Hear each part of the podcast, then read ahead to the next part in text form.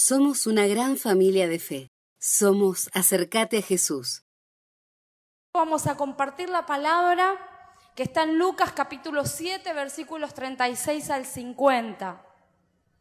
La voy a compartir en la versión de Dios habla hoy y vamos a, a, contar una historia acerca de los días en que Jesús estaba ya en su ministerio.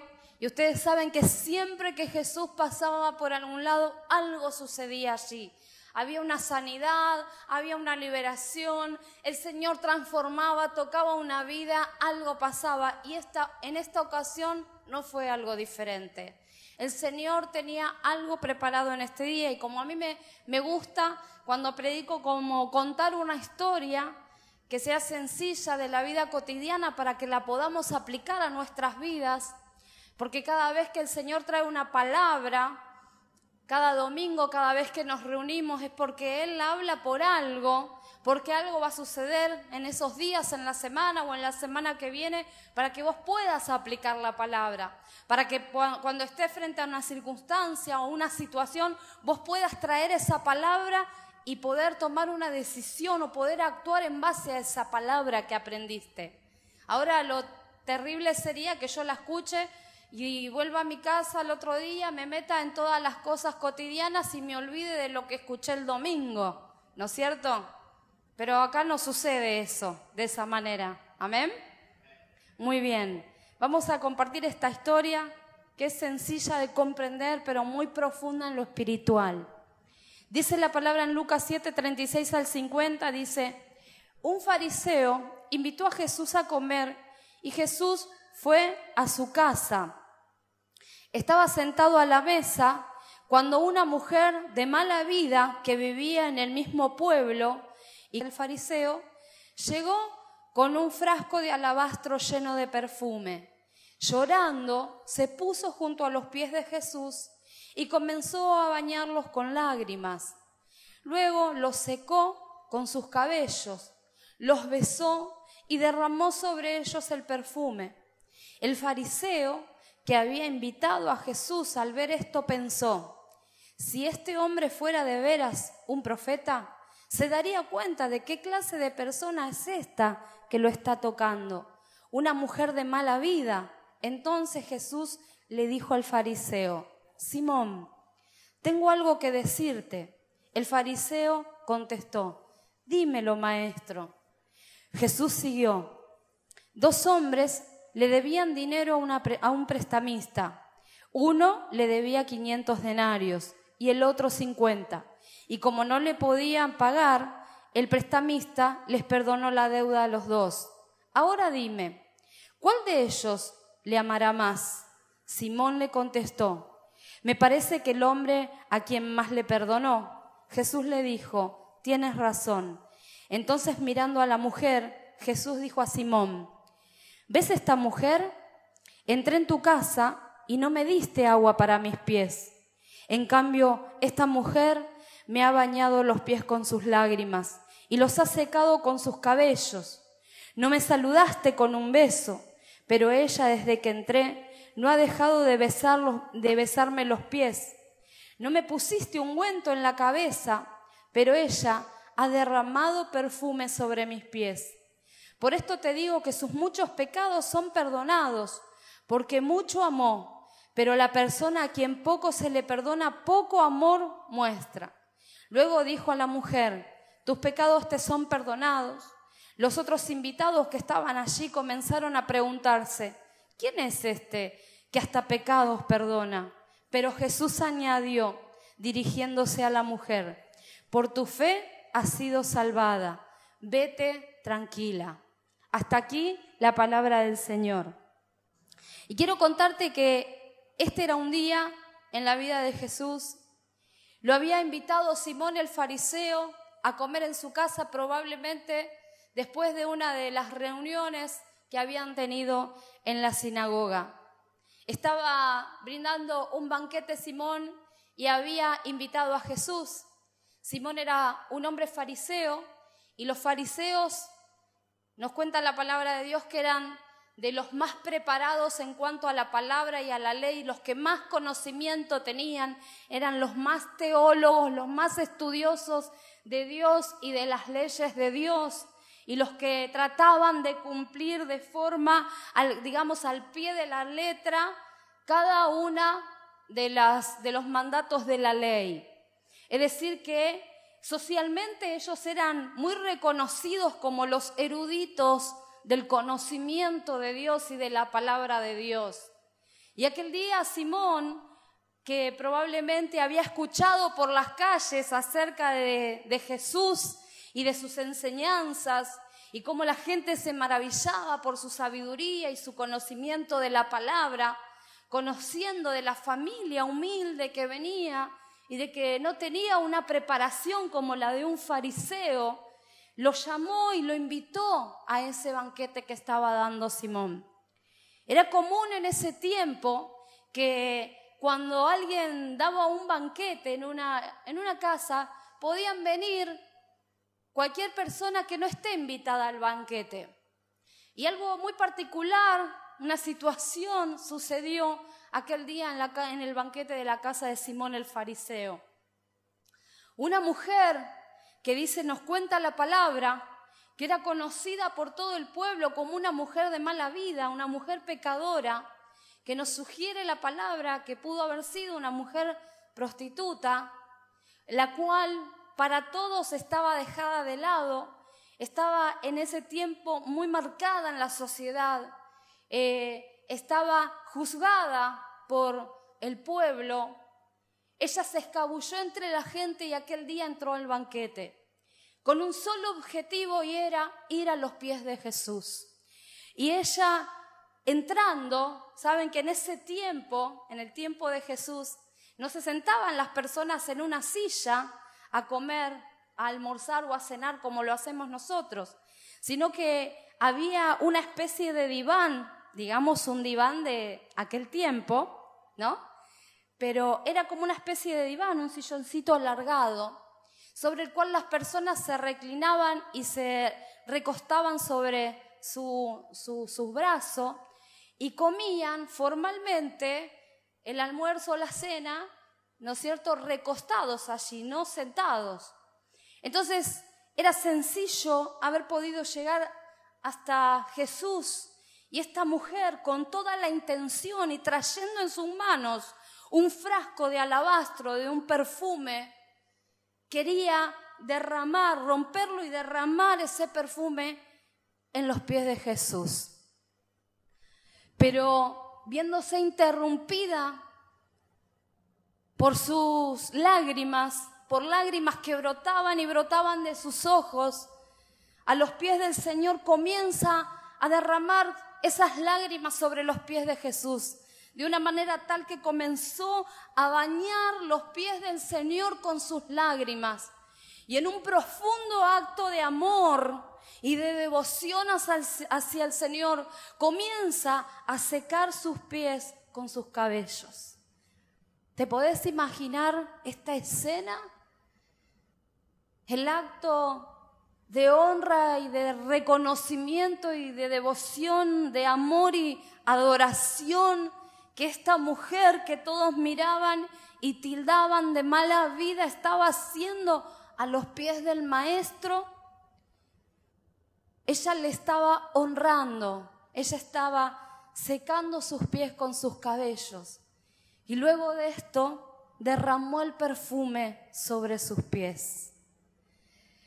Sin embargo, Simón estaba mirando la escena de costado pensando, si este hombre realmente fuera un profeta, si recibiera revelación de Dios, si realmente tuviera asignación divina, entonces se daría cuenta que esta mujer, quién es ella y que es pecadora, y que para ellos era impura, y de hecho la situación que se estaba desplegando en la casa en ese momento no era algo cotidiano, era más bien desagradable para todos los que estaban en la casa, pero no fue así para Jesús, porque Jesús no estaba mirando lo que mira el hombre, sino estaba mirando el corazón de aquella mujer en aquel día.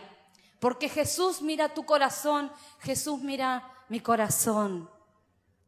Tal vez la mujer no tenía los mismos recursos que Simón para brindar un banquete. No tenía la casa más cómoda o más linda como probablemente Simón la tenía y no tenía el estatus social ni el reconocimiento público que el fariseo Simón tenía. Pero hay algo que hizo esa mujer en ese acto cuando se acercó al Señor, que conquistó el corazón del Señor. Que él pudo dar testimonio de su amor y de su arrepentimiento por lo que estaba haciendo. Y el Señor la llama a levantarse, le dice, tu fe te ha salvado. Es que a partir de aquel día, en ese acto de adoración, en ese acto de reconocimiento, de devoción y arrepentimiento, la vida de aquella mujer, tildada por todos, marcada, limitada, iba a comenzar a cambiar. Porque cuando nos acercamos a Jesús con adoración, algo cambia en nuestra vida. El Señor es capaz de levantarnos del lugar donde estamos, de volvernos a poner en el camino del cual las circunstancias, la vida, los problemas nos habían puesto a un lado, al costado, aún la gente, la sociedad o las limitaciones que sufrimos o las cosas que no pudimos hacer en los años cuando no le conocíamos. Y el Señor nos vuelve a levantar y nos vuelve a poner en el camino. Todos los días nos da una oportunidad nueva para que empecemos de nuevo. Porque Él viene para redimir nuestro pasado, nuestro presente y trabajar sobre nuestro futuro. ¿Cuántos dicen amén y le dan un aplauso al Señor? Aleluya. Quiero decirte que si vos viniste a escuchar la palabra, tenés que gozarte con la palabra.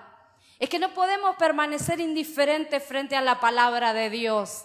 Yo sé que hace calor, te quiero decir que acá hace más calor que ahí, hay mucha luz.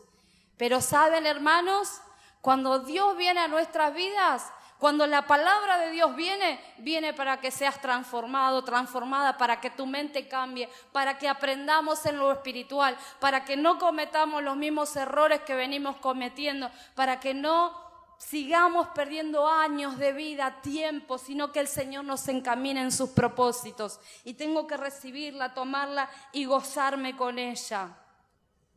Imagínate vos, cuando vas a invitar a alguien especial, a alguien que haya marcado tu vida, alguien que es importante para vos, que amás, y lo invitas a tu casa a comer, a cenar, y vas a tener detalles con esa persona y vas a preparar todo. Vas a crear el ambiente que esté limpio, que todo esté ordenado para que puedas pasar el mejor momento, un momento agradable. ¿Y saben qué sucedía?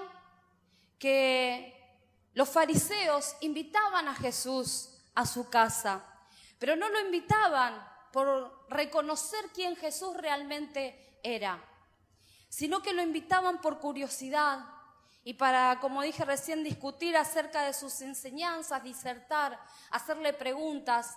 Querían mostrar, además les gustaba mostrar sus conocimientos adelante de toda la gente y desplegarse. Sin embargo, no le invitaban por quién Jesús realmente era. Y Jesús hay algo que le dice a Simón, Simón, cuando vine a tu casa, no me diste agua para lavar mis pies, porque uno de los actos con los que se honraba a un invitado importante, como enseñé cuando prediqué acerca de los distintos vasos que se usaban en ese tiempo, era que se ponía un cántaro de agua fresca para dar de beber y también se ofrecía para que el invitado se lavase los pies porque venía de muy largo camino, con lleno de polvo, se lavaba los pies y se le honraba cuando llegaba a la casa. Simón invitó a Jesús, no es que lo maltrató ni fue descortés, pero había algo más que Simón podía hacer por el maestro que Simón no hizo. En cambio, aquella mujer enjuagó sus pies con sus lágrimas. Dijo el Señor, Simón, no me diste agua, Simón, no me diste beso. Simón, cuando entré en tu casa, no me ungiste con aceite. Sin embargo, esta mujer no ha dejado de besar mis pies y ha derramado perfume sobre mis pies. Muchas veces nosotros hemos invitado al Señor Jesús a vivir y a habitar en nuestra casa, pero muchas veces no lo tratamos como Él se merecería cuando habita entre nosotros. Y lejos de honrarlo y de dar, mostrar actos de adoración y de devoción con nuestra vida cotidiana, con nuestro hacer de todos los días, con las palabras que declaramos, con nuestros actos de fe, con nuestros pensamientos. Tratamos a Jesús como algo más que tengo que hacer. Y quiero decirte en esta tarde que Jesús no quiere las formas, no busca personas perfectas que sean perfectamente correctas, que vengan a todos los cultos, que vengan a todo el discipulado y hagan una actividad evangelística pero que se olvide de entronarlo en su corazón. Porque esas son formas, es religiosidad como les pasaba a los fariseos, que por fuera parecía que hacían todo perfecto y se sabían todos los versículos de memoria, pero les faltaba corazón y les faltaba espíritu. Y vos y yo hemos sido llamados a, a rendir el corazón y a vivir y a caminar en el espíritu. Porque cuando vivimos y caminamos en el Espíritu, lo que aflora de mi vida, lo que aflora de mis palabras, de mis acciones, de mis reacciones son los frutos del Espíritu. Sin embargo, lo que le estaba aflorando a Simón eran los frutos de su concupiscencia, que es lo que estaba en su alma, que era una persona que juzgaba y que criticaba. Y criticaba y condenaba a una mujer que había pecado porque estaba pecando y estaba meneando la cabeza diciendo, si realmente este supiera quién es esta mujer, entonces ni lo dejaría que la toque. La estaba juzgando en su mente y condenando. Y al hacerlo, y estaba murmurando acerca de Jesús, y no se podía dar cuenta que tenía reclinado en su diván al autor y al consumador de la vida a Jesús el, el, protagonista, el dueño de eterna salvación, aquel que iba a pagar el precio por el rescate para su vida y para nuestras vidas, al mismo Señor que iba a derramar su sangre enviado desde el cielo por el Padre, por amor, para traer salvación y vida eterna. Y sus mentes y sus argumentos y sus malos pensamientos le estaban impidiendo poder vivir lo que el Señor le estaba regalando, que el mismo Jesús estaba dentro de su casa. Y quiero decirte que el Señor Jesús está dentro de tu casa, está dentro de mi casa, está hoy acá con nosotros, se mueve entre nosotros. Simón el fariseo tenía todos los recursos para brindarle a Jesús y honrarlo que la mujer pecadora no tenía. Sin embargo, no tenía completamente su corazón convertido. Guardaba todas las formas, hacía todo lo políticamente correcto, es decir, hacía actos de conciencia. Y muchas veces decimos, no, Señor, sé que tengo que ir a la iglesia, pero nos cuesta adorarlo, buscarlo, rendirnos a sus pies cuando tengo problemas, dificultades, derramar mis lágrimas a los pies de Cristo, hacer actos de amor como en lo espiritual estoy hablando, secar sus pies con nuestro cabello, de ser capaz de morir para vivir, ser capaz de menguar para crecer, ser capaz de morir a lo que a mí me gusta, a lo que quiero o a lo que a mí me parece para dejar que el Espíritu Santo obre en mi vida de una manera tal que transforme mi interior por completo, para que yo no mire en una forma humana de ver y de medir la vida, sino a la manera de Dios.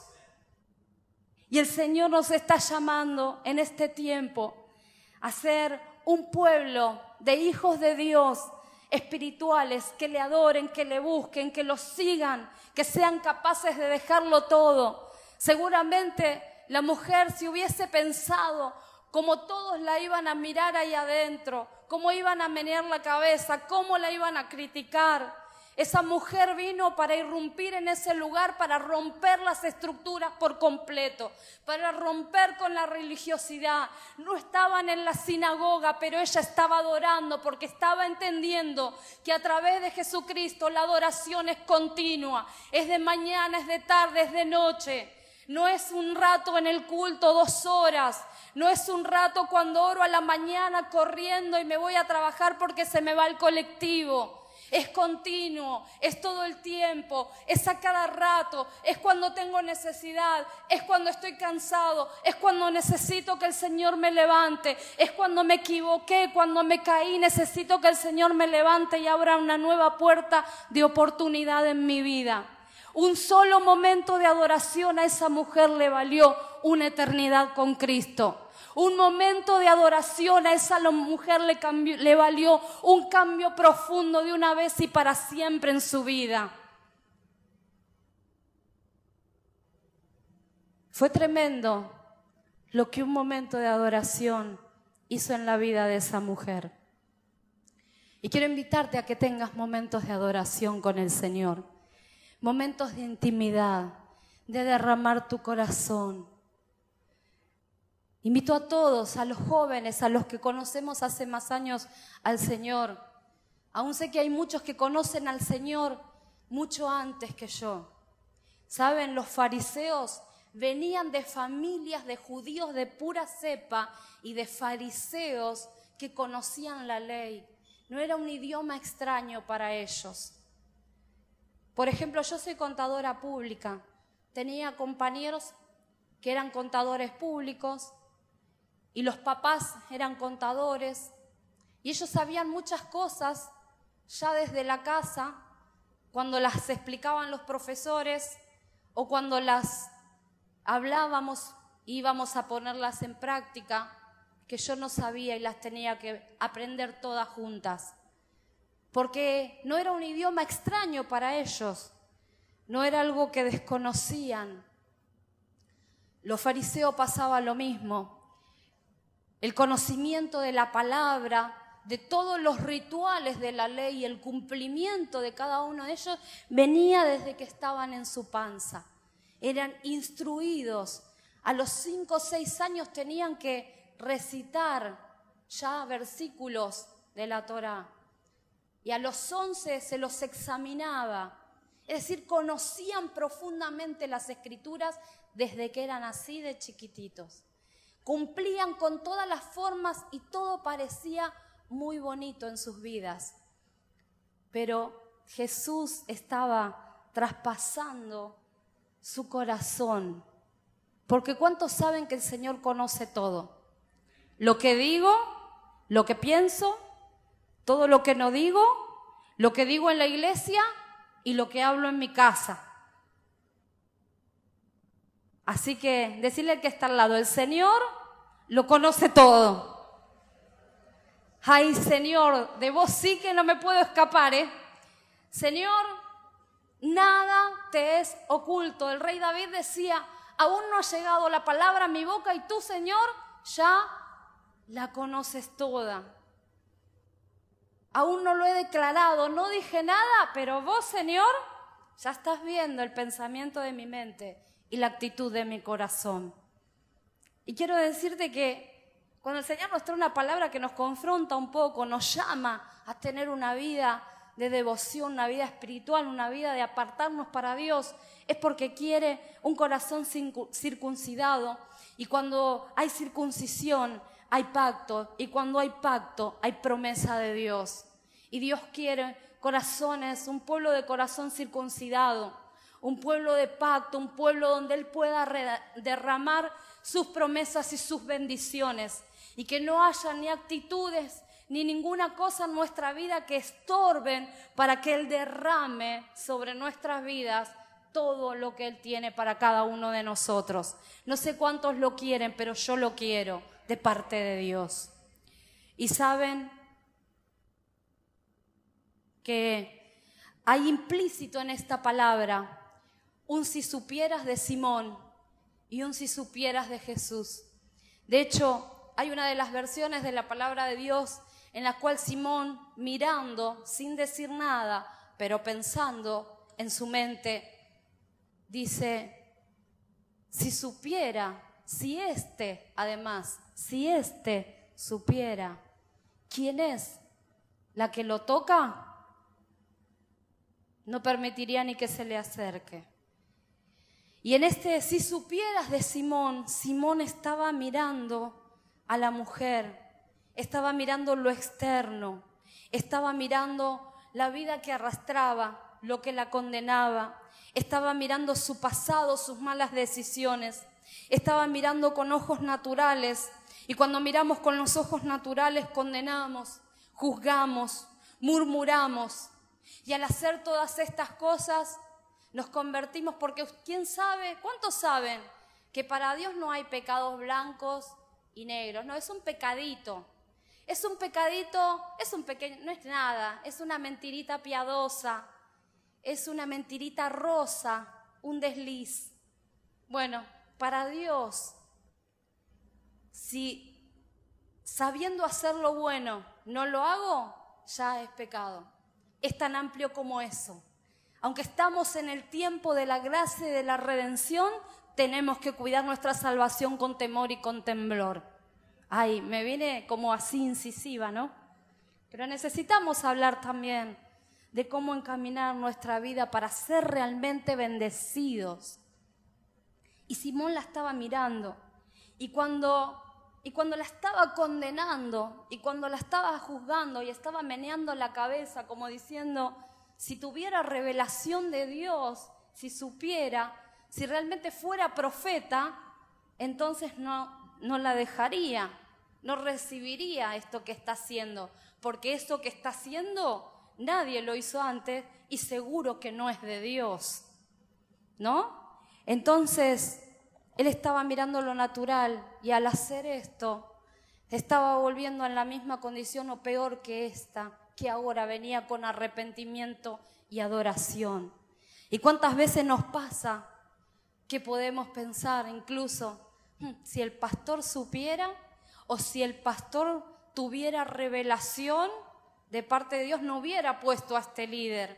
Si el líder se manejara por el Espíritu Santo, entonces no estaría diciendo estas cosas, ¿no? O no sería amigo de tal persona. Y nos convertimos y nos ponemos en un papel que solo le corresponde a Dios. Porque Dios no mira lo que ven los ojos naturales, Dios mira el corazón. Y en ese mismo espacio estaba implícito, aunque no dicho, pero sí implícito, un si supieras de Jesús.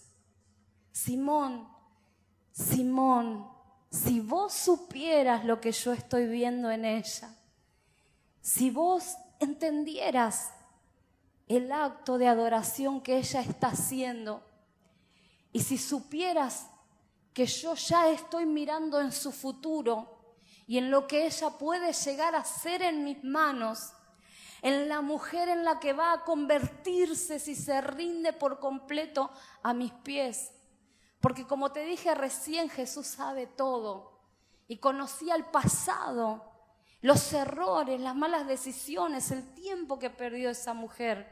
Lo sabía todo acerca de ella. Nadie tenía que venir a contarle nada, porque el Señor discierne los corazones y los pensamientos humanos. Y saben, Jesús ya estaba mirando en lo que ella se iba a transformar, porque habían lágrimas y cuando hay lágrimas hay arrepentimiento. Había adoración y cuando hay adoración hay amor. Y la palabra de Dios dice que el amor cubre multitud de pecados. Y Jesús ya estaba mirando en el presente el futuro y lo que potencialmente esa mujer podía llegar a ser. Y cómo Él la iba a levantar, porque cuántos saben que el Señor es un Dios de oportunidades. Y aquel día ella iba a recibir una nueva oportunidad de empezar de nuevo en las áreas en las que se había equivocado. Es que un encuentro con el Señor Jesucristo nos vale a vos y a mí el poder empezar de nuevo en el área en que nos equivocamos, en la que fallamos. Él es el Dios de la oportunidad y de la puerta abierta, nunca la cierra, excepto que esa puerta te lastime o que esa puerta te desvíe o te haga retroceder. Pero después de ahí, cuando hay un corazón humillado que va a los pies de Cristo, cuando hay alguien que le busca en la intimidad, que es capaz de hacer un acto de adoración y llenar de perfume su casa interior y su casa, su habitación familiar y su iglesia como casa espiritual, entonces el Señor es el Dios de la puerta abierta, de las oportunidades, el Dios que levanta, el que hace nuevas todas las cosas, el que redime tu pasado, el que restaura tu pasado, el que pone y apuesta en nuestro futuro. Dice que fuimos elegidos desde el vientre materno porque Él nos amó, conociendo de antemano aún el recorrido de nuestra vida y todas las veces que íbamos a pecar y que nos íbamos a equivocar. Sin embargo, nos amó igual, por amor. No tenemos ningún mérito por el cual recibimos salvación. Es puro amor. Así que decirle a que está al lado, es puro amor. Porque nos venimos como de puro amor. Es puro amor de parte de Dios. Es pura gracia. Es puro regalo es pura misericordia. Por amor Jesús pagó un alto precio por el rescate por nuestras vidas, para sacarnos y arrancarnos de tierras espirituales áridas, de tinieblas, para sacarnos y arrancarnos de los lugares a donde estábamos plantados y plantarnos en el reino espiritual de la luz y comenzar a bendecirnos. Cordero de Dios inmolado en la cruz. Él sin pecado, sin mancha, sin arruga. Él en silencio cargó el pecado de la humanidad y derramó su sangre para que vos y yo tengamos salvación y vida eterna. Y hay algo que el Señor Jesús le preguntaba a Simón. Simón, hay dos personas una debe y otra debe mucho más. Ninguno de los dos tenía para pagar. Entonces el buen Señor les perdonó la deuda a todos, a los dos. ¿Cuál recordará más aquel acto de amor? Eh, aquel al que más pecó, aquel al que más debe. Decime vos y vos y yo tenemos una deuda. Y alguien nos condona. Debíamos mucha plata de tarjeta de crédito y nos perdonan la deuda y no tenemos para pagarla. Debíamos un préstamo bancario y resulta que nos iban a rematar la casa e íbamos a perder todo. Y viene el dueño del banco y te dice, te perdono el préstamo. ¿No te ibas a acordar acaso todo el tiempo de todo el bien que te haya hecho esa persona? De todo lo que te salvaste y lo que, ¿no es cierto?, te perdonó, lo ibas a estar recordando durante toda la vida. Y muchas veces nos olvidamos de que nosotros somos deudores de Dios y que Él pagó por nosotros en la cruz el precio por nuestro rescate. Y venimos y muchas veces le decimos, Señor, ¿por qué no me das lo que te estoy pidiendo? Señor, ¿Hasta cuándo tengo que esperar? ¿Cuánto tiempo hace que estoy orando? Señor, no me diste, yo te pedí tal cosa. Gracias que voy a la iglesia, Señor. Y nos olvidamos que nosotros somos deudores de Él y Él no es deudor nuestro. Nosotros somos deudores.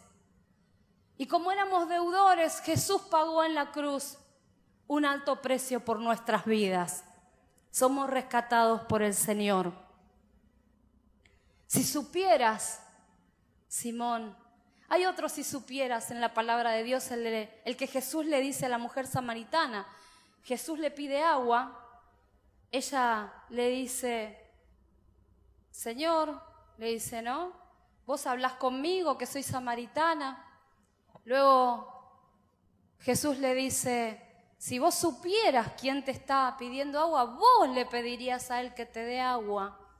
Porque esta agua que puedo darte salta para vida eterna y transforma tu vida y todo tu interior. Si supieras, le dice el Señor en una de las versiones, el regalo de Dios y quién te está hablando, vos le pedirías a Él. Si supieras quién soy yo y lo que tengo para tu vida, si pudieras conocerme de verdad y más profundamente, podrías ir abriendo llaves de bendiciones que quedan en el cielo pendientes, porque la vida hace que pongamos un montón de cosas encima de nuestra relación con Dios. Y pensaba que muchas veces, incluso hasta cuando venimos al, culto, y yo te decía, vamos a adorar, vamos a provocar al cielo, tenemos que con nuestra adoración provocar que el Señor se presente, nos bendiga. Pero muchas veces hasta nos cuesta venir y adorar, susurramos, venimos cansados, apenas levantamos la mano, Señor. Cuando el Señor está pidiendo que rompamos el alabastro para que nuestras vidas cambien y sean ministradas por completo. Quiero decirte que a Jesús no le importa tu historia, ni cómo viniste, ni lo que arrastraste, ni tus limitaciones, ni las cosas que no tuviste. Seguramente la mujer pecadora no tenía los mismos recursos, tal vez no, no vino de una buena familia. No sabemos si es que tenía una baja autoestima y pensaba, no sé, yo lo único que puedo hacer es esto.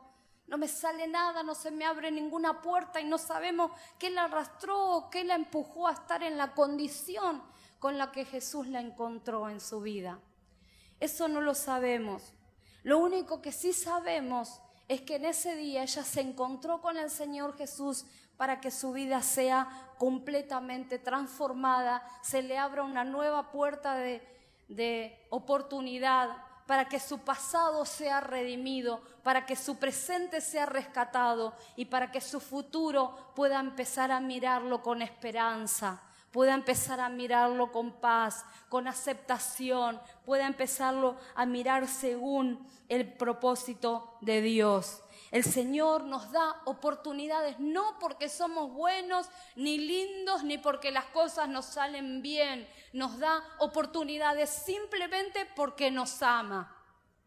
Porque sabe que estamos llenos de errores y que nos cuesta y que nos levantamos un poco y volvemos a caer. Pero la palabra de Dios dice en esto, siete veces cae el justo y vuelve el Señor a levantarlo otra vez. Porque el Señor ya apostó por vos y por mí. El Señor ya apostó, somos su corona y somos su tesoro.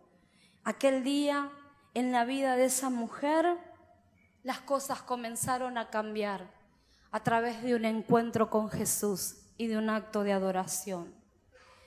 Y quiero señalar, como para ir cerrando, dos cosas más, nada más, acerca de que me llamaba la atención de cómo Jesús responde con palabras al pensamiento de Simón.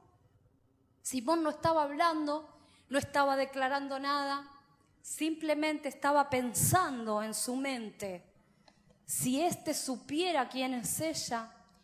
Entonces Simón lo mira y le dice, Simón, tengo algo que decirte. A algo que Simón no había exteriorizado en palabras, el Señor responde a un pensamiento de su mente. ¿Saben por qué? Porque como te dije recién, el Señor discierne los pensamientos humanos, pesa los corazones y sabe todo todo, todo lo que está en nuestro interior. Me llamaba eso poderosamente la atención. No hizo falta que Él actúe, ni haga gestos, ni ponga en palabras lo que estaba sintiendo. El Señor ya lo estaba conociendo y lo reveló para ministrarlo y lo le reveló, le dio una palabra y le habló al corazón para que Simón pueda cambiar. Y el Señor nos habla a nuestro corazón, nos trae una palabra de ciencia, una palabra revelada, para que nos levantemos, podamos tomarla y cambiar, porque conoce nuestros temores, nuestras dudas, conoce nuestros juicios, nuestras críticas. Y el Señor quiere que seamos transformados por completo a su imagen. Necesitamos dejarnos tocar por el Señor y por sus palabras. ¿Cuántos van a dejarse tocar por el Señor en esta noche? Amén. Muchas veces otras personas o aún yo mismo pienso, mi pasado me condena o yo soy lo que pude hacer hasta acá. No tuve las mismas posibilidades que mis amigos, que mis vecinos. Muchas veces podemos pensar que somos lo que la circunstancia o la vida determinó que seamos. Yo quiero decirte que tenemos un Dios que es mucho más grande, mucho más fuerte, mucho más poderoso, que traspasa el tiempo y las distancias y que es capaz de en un momento derribar y redimir todas esas cosas. Redimir significa volver a poner las cosas en el estado original. Y el Señor tenía un plan cuando fuimos creados, cada uno de nosotros. Y el Señor viene para redimir nuestro pasado, para restaurar, para sanar.